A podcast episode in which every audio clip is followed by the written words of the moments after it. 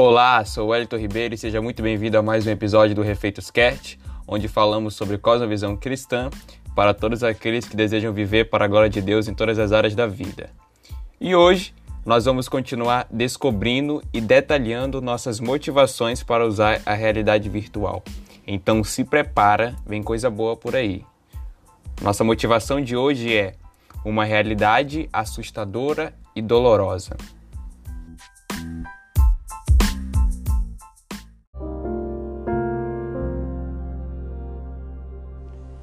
Como dissemos no episódio introdutório, nós vamos citar sempre o livro Jogador Número 1 um, no começo dos episódios. Então vamos começar com duas citações nesse episódio. Minha geração não sabia como era o mundo sem o oásis. Havíamos nascido em um mundo feio e o oásis era nosso refúgio de felicidade. Talvez não seja uma boa ideia dizer a um ser humano recém-chegado que ele nasceu em um mundo de caos, dor e pobreza, bem a tempo de ver tudo desabar. Descobri isso tudo aos poucos, ao passar de muitos anos, e ainda hoje sinto vontade de me jogar da janela. A outra citação. Felizmente, eu tinha acesso ao oásis, que era como ter uma válvula de escape para uma realidade melhor. O oásis manteve minha sanidade. Foi meu parquinho e meu jardim de infância, um lugar mágico onde tudo era possível. O oásis é o local de todas as lembranças mais felizes que tenho de minha infância. Citações fortes, né? Então se prepara que a gente já vai entrar de vez nesse episódio.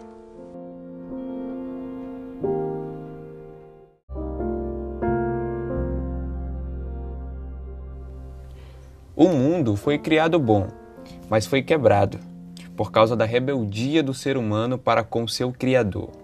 É por isso que o protagonista de Jogador Número 1 o descreveu da seguinte forma: Minha geração não sabia como era o mundo sem oásis. Havíamos nascido em um mundo feio e o oásis era nosso refúgio de felicidade. O reconhecimento que o mundo é caótico e a perda total de esperança só acontece quando projetamos ou idealizamos um mundo hipotético onde Deus não existe. Nesse sentido, o protagonista de Jogador Número 1 um admite: talvez não seja uma ideia boa dizer a um ser humano recém-chegado que ele nasceu em um mundo de caos, dor e pobreza, bem a tempo de ver tudo desabar. Descobri tudo isso aos poucos, ao passar de muitos anos, e ainda hoje sinto vontade de me jogar da janela. Então percebe como reconhecer que não existe mais esperança para o mundo exige que você descarte o ser de Deus. Então, essa é uma coisa que você deve estar bem ciente a partir de hoje. Se você descartar o ser de Deus, os seus planos, os seus propósitos, você realmente vai perder totalmente a esperança na realidade.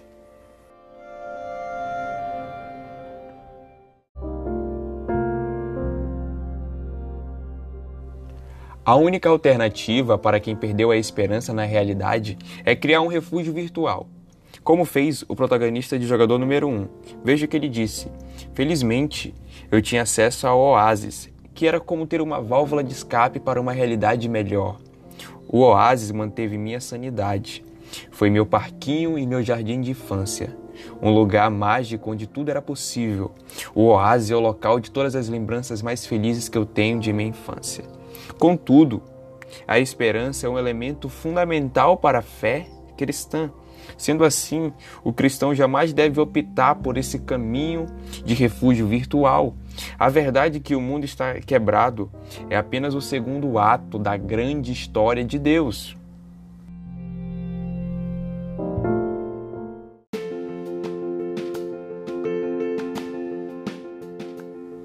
A cosmovisão cristã também apresenta a redenção cósmica que Jesus realizou na cruz do Calvário.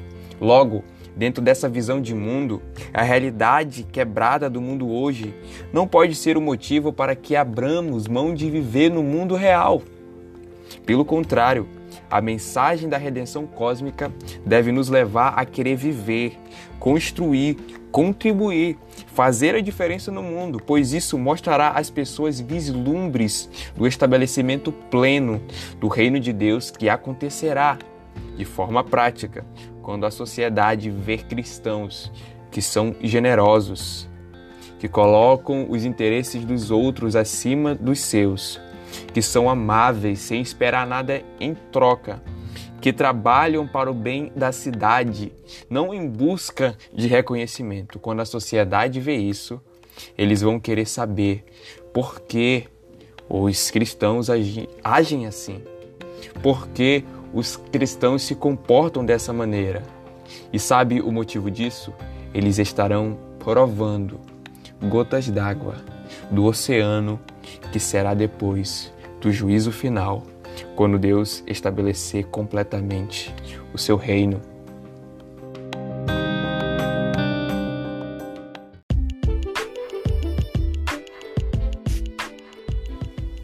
Se você nos ouviu até aqui, eu quero te agradecer profundamente e espero que essa série esteja contribuindo muito aí para o seu relacionamento com Deus e para o seu relacionamento com o mundo virtual.